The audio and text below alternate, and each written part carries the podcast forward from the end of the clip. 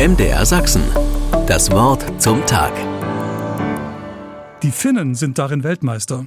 Und auch wir in Deutschland sind in dieser Disziplin gar nicht so schlecht. Kaffee trinken. Und Sachsen hat man dafür einen Spitznamen verpasst. Kaffeesachsen. Und unser Größter, vergessen wir hier mal, dass er aus Thüringen kommt, Johann Sebastian Bach hat sogar eine Kaffeekantate geschrieben.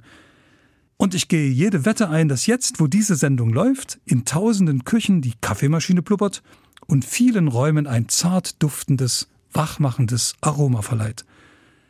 Es ist 50 Jahre her, da wurde das erste Mal in Deutschland ein ganz besonderer Kaffee verkauft. Fair gehandelter Kaffee, der damals Indio-Kaffee genannt wurde. Die Idee hatte ein Bildungsreferent von Miserior, dem katholischen Werk für die Entwicklungszusammenarbeit. Er fragte sich, warum muss Kaffee immer über eine Vielzahl von Zwischenhändlern gehen, die alle was verdienen wollen?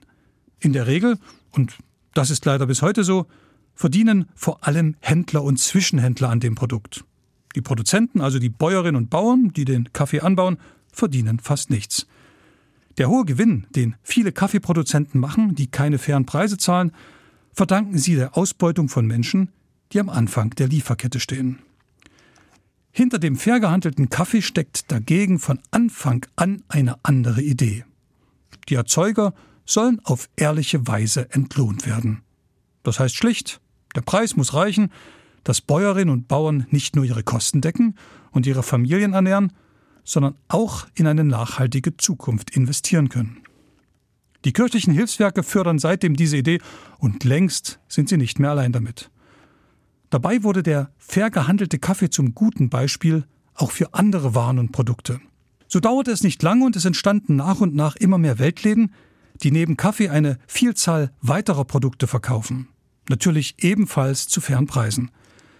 Mittlerweile ist fair gehandelter Kaffee ein weithin bekanntes Produkt, das auch in die meisten Supermärkte Einzug gehalten hat. Bei aller Freude darüber ist die Bilanz nach 50 Jahren trotzdem gemischt. Immer noch hat fairer Kaffee in Deutschland einen Marktanteil von lediglich rund 6 Prozent. In der Schweiz sind es zum Beispiel fast 16.